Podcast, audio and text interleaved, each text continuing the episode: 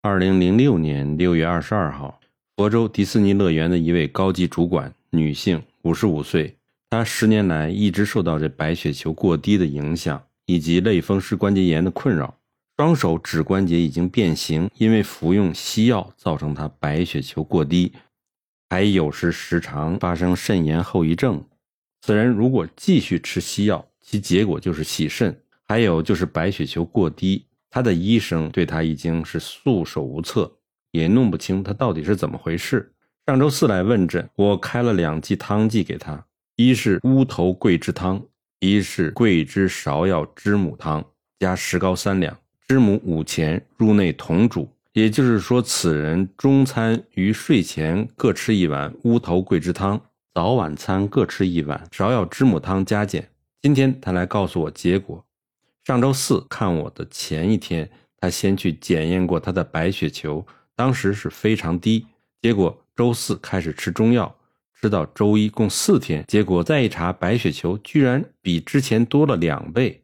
他的关节痛也不断的减轻，痛一直在移动中，大便从原先的石绿石黑变成了正常的黄褐色，睡眠好转，他非常开心。我告诉他，如果要找人帮你摧毁什么，西医最行。就像要将车子毁坏，拿小锤子给小孩叫他们去做，根本不需要训练就可以做到。而小孩做完这些不需要智慧的工作，还很得意，以为他们自己很厉害，到处宣传他们的愚蠢行为。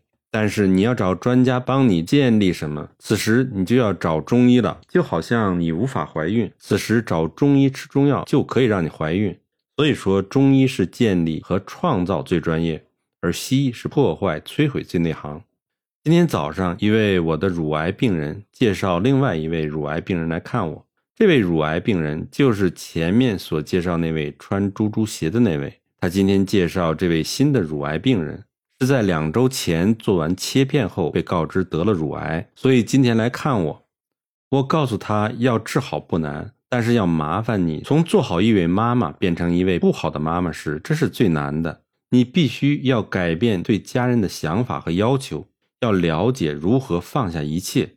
他最喜欢喝减肥可乐，吃冰激凌和甜食，这种坏习惯也被我要求改变。如果病人都能在这个阶段按部就班地听从我的话，治乳癌真的很难吗？治病不难，难在改变一个人的想法和做法。